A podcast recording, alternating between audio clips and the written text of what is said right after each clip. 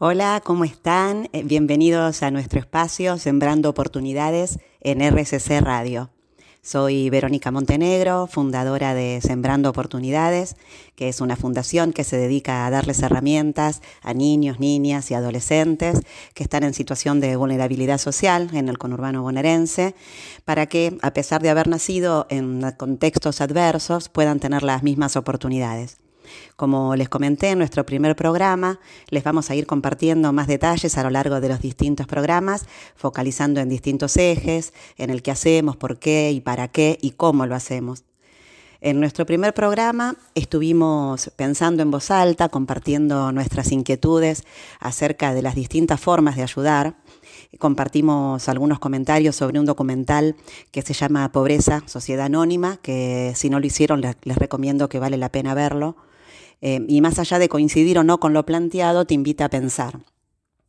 Y nos quedamos eh, reflexionando eh, mucho sobre mm, la gran cantidad de organizaciones de la sociedad civil y organismos del Estado que están abocados a generar acciones que ayudan a desterrar la pobreza y que a lo largo de tantos años eh, no solo no, ha disminuido, sino que se perpetuó y se ha incrementado, ¿no? especialmente en nuestro país.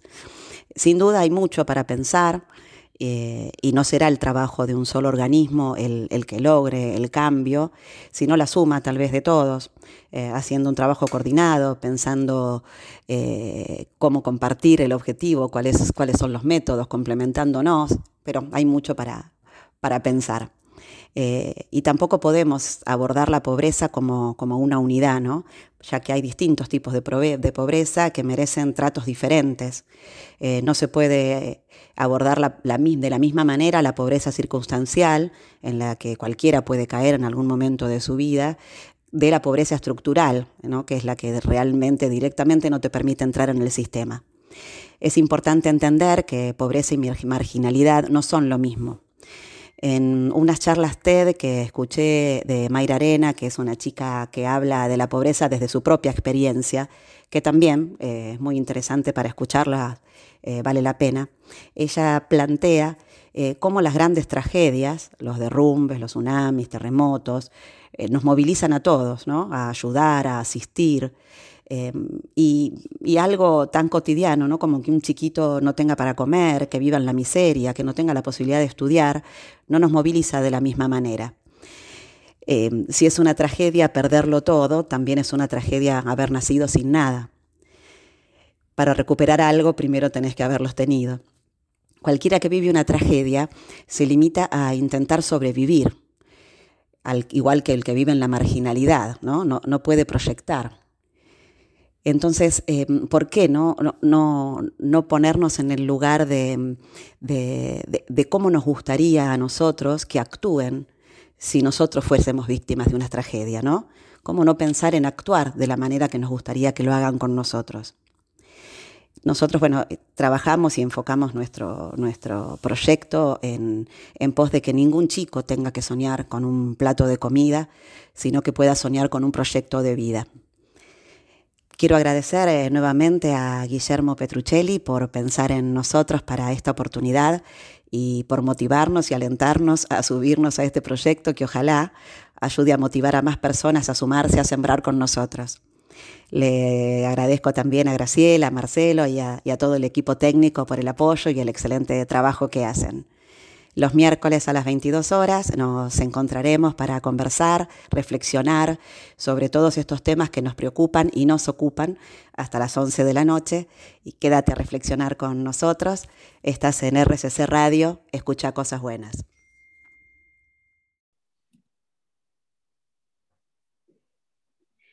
Bueno, acá estamos nuevamente eh, y queremos compartir con ustedes e invitarlos a reflexionar sobre algunos pensamientos y conceptos que nos preocupan y nos ocupan y que despiertan distintos enfoques o puntos de vista.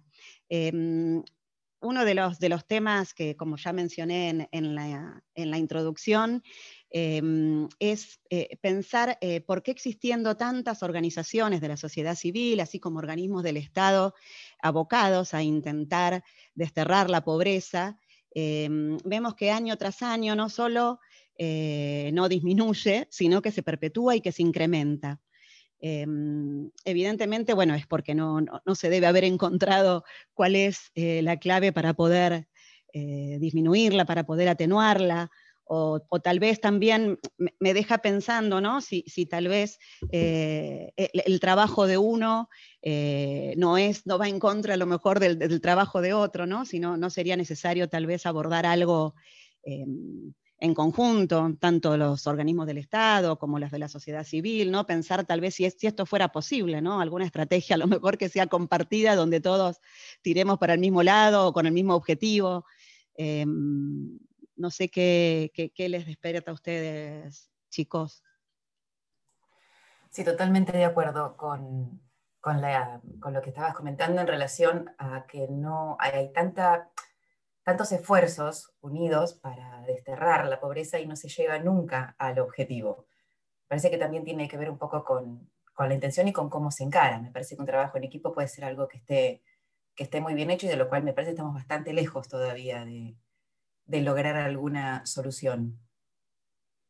Sí, sin duda sería como, como, muy utópico creer que un solo organismo pudiera, ¿no? Con, algo tan, tan grande, tan grave, eh, que ya está, que está tan, tan arraigado, em, pero tal vez, no sé, tampoco se me ocurriría el cómo encarar esto eh, interdisciplinariamente con, tantos intereses encontrados, con tantos pensamientos diferentes, ¿no? Sin duda también es, hay mucho para pensar y para, y para trabajar, pero bueno, pero sin duda no. Muchos enfoques distintos de cómo encarar la pobreza también, ¿no? Porque así como existen tantas asociaciones civiles, fundaciones, eh, organismos del Estado que se dedican a esto, hay muchas maneras de hacerlo, entonces no hay solamente un camino, me parece que hay muchos. Y sí, Lu, decinos. Sí, creo que esto tiene que ver un poco con lo que hablamos en el programa anterior, ¿no? De cambiar nuestra perspectiva sobre la pobreza y cómo solucionar este tema, ¿no? Porque muchas veces hablamos desde nuestra eh, mirada privilegiada eh, y muy afortunada y, no comprendemos realmente cuál es eh, la manera correcta de erradicar esto, si es que en algún momento es posible, ¿no?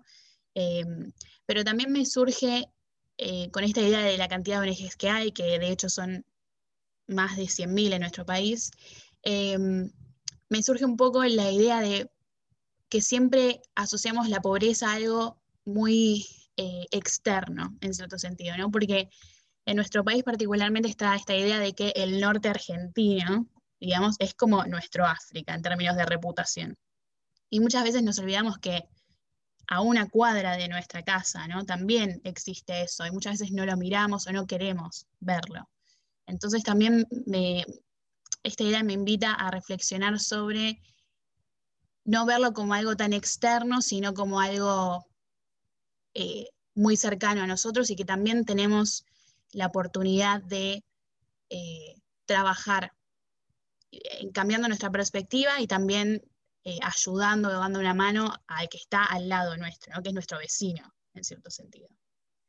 y, también no, pensar a la, pobreza como, una única cosa, ¿no? De hecho, eh, una cosa es la pobreza circunstancial y otra cosa es la pobreza estructural. No es lo mismo aquel que eh, que tuvo algo y tuvo alguna que, en realidad nadie está exento, ¿no? De repente quedarse sin trabajo, de repente pasar un mal momento por algún accidente, por alguna dificultad que de repente hace eh, que pierdas lo que tenías y que tengas que salir a ver cómo cómo lo recupero, ya ahí por lo menos em, conociste o tuviste algo que perdiste, entonces por ahí tenés otras herramientas que aquella persona que a lo mejor no, nunca lo tuvo, ¿no? no Em, no solo nunca tuvo nada, sino que ya tal vez nació con la desventaja de no haber estado bien alimentado, entonces no tiene la misma capacidad cognitiva que otras personas, ni, las mismas defensas. Entonces ya de por sí los enfoques tienen que ser distintos, ¿no? En abordar una situación que a lo mejor sí tiene que ver con el trabajo y con, la educación en todos los ámbitos, ¿no? Pero, pero esta pobreza estructural que está más ligada tal vez a la marginalidad, me parece que requiere de muchos otros enfoques.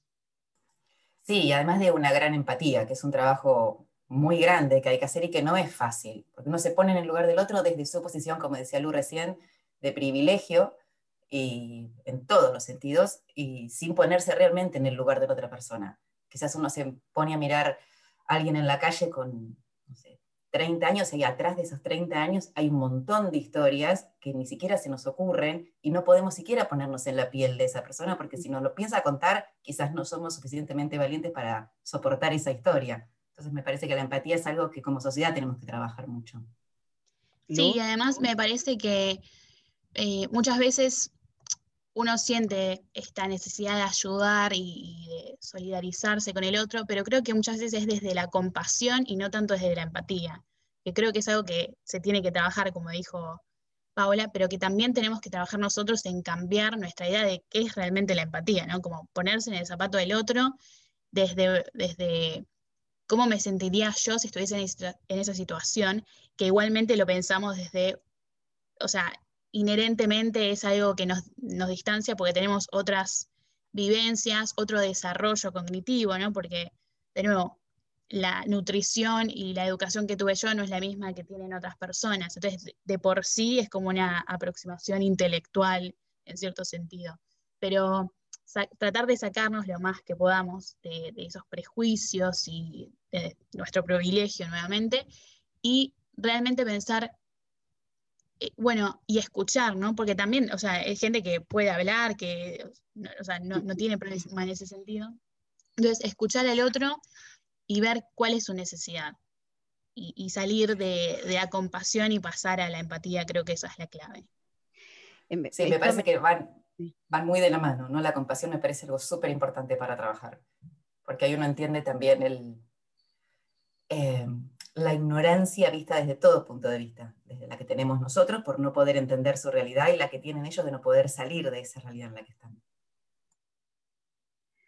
Sí, Em, el, tema es mm, que, hay que mirar, me parece que todo el espectro, ¿no? Porque, porque uno dice escucharlo. Yo no sé hasta dónde em, una persona que nunca tuvo nada se lamenta de algo que ni siquiera conoció, ¿no? Entonces tal vez en esa escucha te pasa que, que hasta no, no escuchás en el lugar del deseo o el, eh, o el, decir me gustaría lograr o tal cual cosa. Me quedó resonando mucho.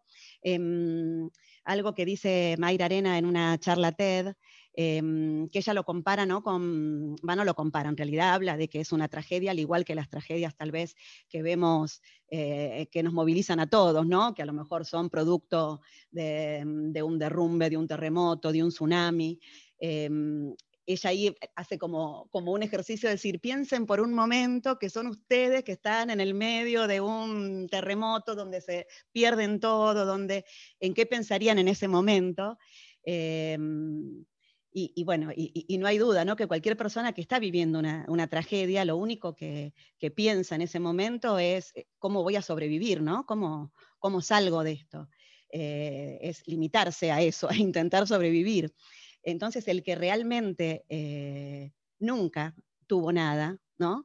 Eh, es también una tragedia, ¿no? Aquel chico que, nunca tuvo para comer, para vestirse, que eh, entonces también esa persona, lo único que puede llegar a pensar es qué tengo que hacer para sobrevivir. No piensan en qué voy a hacer el día de mañana, es, es mi hoy, ¿no? ¿Qué voy a comer hoy? ¿Qué voy a...? Sí, perdón, Lu. No, no. El tema es que no vemos a la pobreza como algo inesperado, digamos. Es algo que eh, existe desde hace muchísimo tiempo y lo vemos como algo institucionalizado, estructurado y que no podemos cambiar. O sea, nosotros sabemos que existe la pobreza. Caminamos por la calle y vemos a gente pidiendo comida, gente, eh, un nene pidiendo plata cuando debería estar jugando, ¿no? Pero sin embargo no nos eh, Mayra lo dice, ¿no? Esto también en su charla, de no nos escandalizamos. Y creo que ese es el problema, ¿no? Como está tan normalizado que dejamos de sorprendernos. Claro. Entonces también tenemos que hacer un trabajo de, bueno, empecemos a escandalizarnos, ¿no? Empecemos a ver que esto no está bien, que no tendría que ser normal, que tenemos la oportunidad de, de, cambiar esta realidad en cierto sentido, o, no sé, o sea, es muy difícil ver cuál es el método correcto para solucionar este tema que claramente hace un montón de años está y, no se ha cambiado mucho, pero creo que en sí empezar a sorprendernos y a escandalizarnos es como el primer paso para asumir que existe. Y, ahí nos va a molestar tanto que no vamos a poder evitarlo, creo yo. es, actuar ¿no? como, como nos gustaría que, actúen con nosotros y somos nosotros las víctimas de una, las víctimas de una tragedia, ¿no? Eh, pensar de una vez, decir, a ver, ¿qué, me gustaría que hagan por mí? Eh, y ponerte por ahí en ese lugar. Em, un poco lo que decía antes, esto de cuando decís uno le pregunta al otro qué necesita, que difícilmente el que nunca tuvo nada, eh, al, no conocer qué es lo otro que existe, pueda a lo mejor planteárselo. Em, uno de los trabajos es, mostrarle ¿no? a ese otro que hay algo diferente, que se puede vivir de una manera mejor, eh, que se puede pensar en un futuro, que se puede tener un proyecto, que bueno, que es eh, parte fundamental ¿no? de, nuestro trabajo, esto que decimos de que, los chicos no tengan que soñar con un plato de comida, sino con un proyecto de vida, ¿no? Em, así que bueno, no sé si, si ah, quieren, decirme, Pau.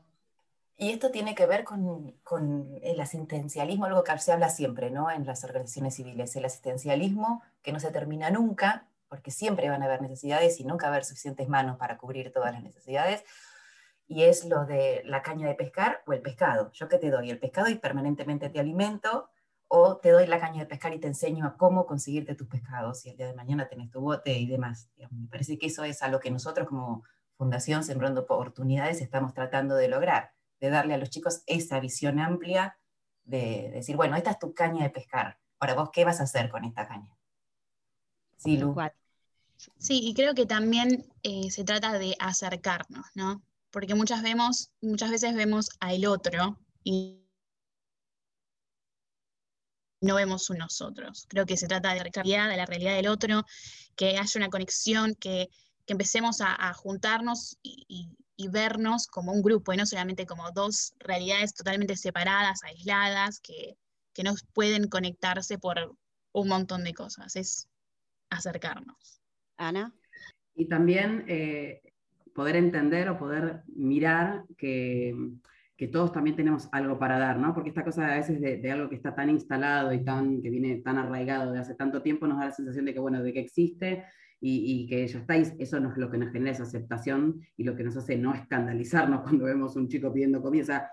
Eh, esa eh, naturalización de la situación hace que de alguna manera nos quedemos en un lugar más de, de, de, la afuera, de, ver una situación desde afuera, sin sentir que realmente hay un montón de cosas que podemos hacer, cada uno desde el, lado que, desde el lado que pueda, pero entender que sí hay una manera de cambiar esto y aportando cada uno ese granito de arena, es donde tal vez este, se empieza a, ver la realidad desde otro lugar, desde otra cercanía y con otra mirada, ¿no? Justamente que es esto, de poder transformar realmente, que esos chicos puedan empezar a, tener otra mirada de la vida y no solamente pensar en sobrevivir, sino que, pueden tener un futuro distinto. Sí, y, que en algún momento dejan de ser víctimas, ¿no? O sea, no, esta cosa también de perpetuarlos en esa posición también es, subestimarlos. En algún momento se sale de esa situación, que es donde obviamente se necesita la mayor asistencia, pero que también eh, ellos pueden, con herramientas, pueden obviamente ser artífices de su propio destino, suena muy a, novela, eh, pero bueno, que ellos de alguna manera pueden, de muchas maneras, pueden seguramente eh, salir adelante por sus propios medios, que solo necesitan esto, ¿no? El darse cuenta que hay otras cosas, que hay otras formas y que también ellos pueden.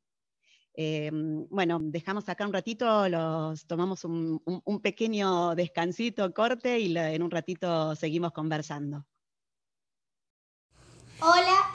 Bueno, acá estamos con mis amigos de la Casa del Niño Inmaculado Corazón, con Alay, con Tommy, Mika, Naomi, Nico, Lucas y Wanda.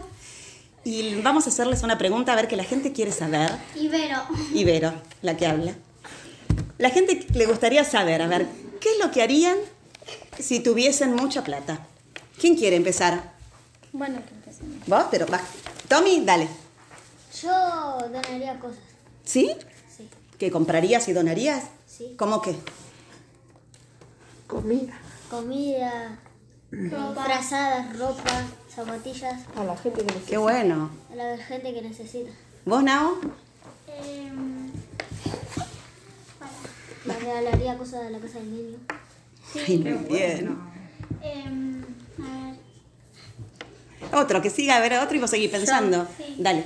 Eh, yo haría, eh, bueno, donaría Y cosa, eh, juntaría plata para hacer un hogar y bueno, y no sé, y, juntar muchas, muchas cosas para darle a los chicos. ¿Y un hogar que, qué sería? ¿Un lugar para que los chicos estén? Para que estén y hacerle las propias casas a, a los chicos. Darle de comer. Sí. Darle desayunar todo. Sí. Qué bueno. ¿Alguno de los pavos que se ríen? ¿Se les ocurre alguna idea? No se rían. ¿No? Es re lindo. ¿Vos, Ali? Eh, si yo sería millonaria, ayudaría a la gente y donaría. Qué bueno, qué grupo solidario todos, ¿eh? Compraría, eh, compraría un hogar. ¿También? Qué bueno. Y yo a la gente que, que está en, ay, que vive fuera de su casa y le regalaría cosas de casa. ¿Se vive fuera de su casa? ¿Qué decir? ¿Que vive en la calle, por ejemplo? Qué bueno. ¿Y ustedes qué se comprarían si tuvieran plata para ustedes? A ver, Ali. Yo ayudaría a la gente y donaría y... Pero para vos, ¿qué te comprarías para vos? ¿Qué te gustaría tener? Ropa. Ropa. ¿Qué más? A ver, ¿alguien más se Piensen que es mucha plata. Ropa, media, calzoncillo, pantalón. ¿Vos? A ver, Wandy. Em, yo, un, o sea, tipo un, un, ay, ¿cómo se dice? Un kiosco, ¿viste? No, un kiosco, un local em, para uñas. Para Ah, uñas. para- ¿Para hacer vos? uñas, sí. Ay, si no, qué si no, bueno. tener que hacer curso. Bueno, Eh, bueno, se supone que vas a ver. Yo A ver, Nao. comprarme las cosas que necesite. ¿Y qué necesitas? No sé. Lo que necesites en el momento. Sí. Muy bueno, sí. Siguiente, dale. A ver, Ali. Nico. Yo, eh, eh, eh, cuando sea grande, si tengo plata, voy a comprar ropa. Muy bien, y dale con la ropa, me encantó. Y, y- y me voy a hacer agobada. Muy bien. Qué bueno. Yo compraría mucha ropa y, y, con- y le la gente. Yo sé que quiero trabajar, quiero trabajar de policía. ¿De policía? Yo de abogada. Y vos abogada. Yo, yo le compraría dos autos y ropa. ¿Dos autos? ¿Para qué harías con los dos autos? Uno para web y uno Llevaría a pasear a sus novias. Va a tener Uno de día y uno de noche. Muy bueno, chicos. Bueno, qué lindo escucharlos. Eh, emociona ver que si pudiesen eh, fantasear con tener dinero, lo primero que se les ocurrió a todos es ver cómo darle una mano a otro para que no le falte nada. Sin palabras, ¿no? Estamos hasta las 11, no se vayan. Estás en RCC Radio, escucha cosas buenas. Hola a todos, retomando el bloque. Mi nombre es Paula Bernadas, soy parte de la Fundación Sembrando, soy miembro, soy, funda- soy eh, sembradora. Y lo que quería contarles es un poco acerca de nuestro proyecto, el por qué, cómo y para qué hacemos lo que hacemos con los chicos. Cuando se habla del derecho de los chicos, siempre estamos escuchando eh, que tienen que tener derecho a la salud, a la educación, a estar protegidos contra la explotación económica, independientemente de qué lugar en el mundo hayan nacido. Sin embargo, no tenemos que ir muy lejos, como decía Lu en el bloque anterior, para encontrarnos con casos de pobreza en el cual vemos que los chicos no tienen ese acceso a la educación, sea por las razones que sean, los chicos quedan excluidos, sufren de abandono.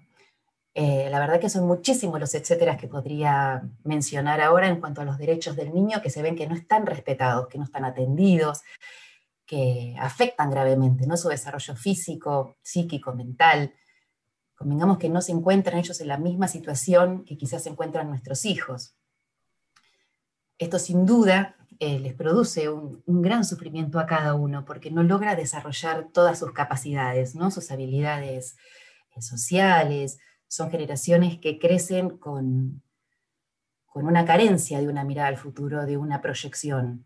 y el efecto irremediable de todo esto es justamente estos jóvenes dañados. Son generaciones de chicos inseguros, problemáticos, que no están preparados para, para reconocer que tienen un futuro, para lograr verlo, porque quizás nunca lo han visto, ¿no? Y mayormente porque sus derechos en general han sido violados. Hay tres cosas fundamentales que, un niño necesita para un adecuado desarrollo cerebral. Una es comer, otra es jugar y otra también tan importante como las otras, que es sentirse queridos. Eh, cada actividad o propuesta que, nosotros preparamos tiene un fundamento y una razón de ser dentro de, cada planificación. El juego, por ejemplo, es indispensable para el desarrollo emocional, afectivo y cognitivo de los niños, ya que alimenta la imaginación y la creatividad y también les enseña a ser flexibles, a tener flexibilidad y a poder fantasear y poder eh, desplegar la imaginación. Eh, el arte eh, es un lenguaje que aumenta la capacidad expresiva en los niños a través de diferentes elementos. De esa manera, la creatividad y la imaginación se fortalecen y juegan un rol muy importante en el proceso de aprendizaje. La música, por otro lado, favorece la capacidad de los niños para la atención y la concentración, estimula la memoria y sus sentidos. Al igual que el arte, hace que la imaginación del niño viaje por diversidad de mundos diferentes que viva experiencias y emociones que hacen que enriquezca su mente. Gracias a ello va a potenciar su creatividad. El deporte, por otro lado, además de permitir el desarrollo físico y mental, también le ayuda a tener más confianza en sí mismo, a relacionarse mejor con los demás, les enseña a seguir reglas, a trabajar en equipo, a reconocer la importancia del esfuerzo personal, a ponerse metas. Son todas formas de expresión y maneras de poder poner afuera lo que nos pasa dentro. Eso es liberador ayuda a descargar tensiones, energía, a disminuir la carga violenta que muchas veces traemos por frustraciones, por enojos, por dolores. Recrean, aunque sean la fantasía, situaciones que nos dan placer. Y a su vez, al ser una propuesta organizada, planificada, con cierta estructura, eh, les podemos enseñar a, que, aprendan a organizarse en el tiempo, eh, a usar los materiales, a dosificar la energía, a compartir, a trabajar en equipo, a tolerar la frustración, a esperar su turno, respetar el espacio y el tiempo del otro. Por otro lado, eh, incluimos este año como muy importante el, un taller literario, eh, donde bueno, nos preguntábamos ¿no? ¿Por, qué, ¿por qué es tan importante la lectura en los niños. Y, lo que tiene la lectura es que enriquece y mejora el lenguaje de los chicos, desarrolla la capacidad de concentración, la memoria, también, al igual que decíamos en el juego y con el arte, estimula la imaginación, los ayuda a expandir su, capacidad de atención y a mejorar la capacidad de pensar. Otro tema súper importante y muy útil, sobre todo en este tiempo, es, la computación, ¿no? que acá está con nosotros Leonardo Grasso. No sé si Leo querés eh, comentarnos vos un poco eh, el por qué incluimos esto y por qué lo consideramos tan importante. ¿no? Bueno, Em, sí, bueno, muchas gracias. Eh, sí, un poco, em, digamos, el armado de este sector, fundamentalmente para, crear este sector, obviamente dependemos de, equipamientos, de, algo, ¿no? lo podemos dar en forma directa. Entonces, bueno, lo que necesitamos primero, en alguna forma, es dar primero el acceso, ¿no? El acceso que se, consigue a través del acceso a Internet y el acceso del equipamiento. Eh, o sea, los pilares fundamentales como para que los chicos se puedan acercar eh, a la tecnología y a veces eh, el acercamiento de la tecnología eh, es más valioso desde el punto de vista de generar comunidad, el que, ellos también formen parte del manejo de esta tecnología, no solo por el aprendizaje en sí, ¿no? de, las herramientas, de los programas y del equipamiento, sino para que ellos en cualquier ámbito donde se puedan desarrollar sepan de qué están hablando, sepan de cuando se juntan o con sus amigos o en la escuela o en diferentes lugares, eh, sepan eh, sobre este área. Y una vez que, esto se pudo lograr, que, era el equipamiento y, el acceso a Internet, eh, lo que sigue es el manejo del equipo. ¿No? O sea, a veces uno, entiende como que prender una computadora o poner un micrófono o encender el monitor, uno lo toma como, eh, digamos, a diario, como algo que de hecho los chicos lo deben saber y a veces no es tan así en algunos chicos.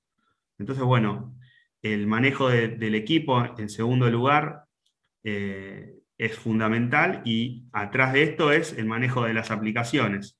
Quizás hay, chicos que conocen las aplicaciones normales de por ahí redes sociales para ver eh, videos y demás, pero no solo quedarse ahí, sino también eh, amplificar y ver toda la dimensión que tiene eh, el aprendizaje de, la informática en sí, y bueno, hoy tan importante el tema de, Internet.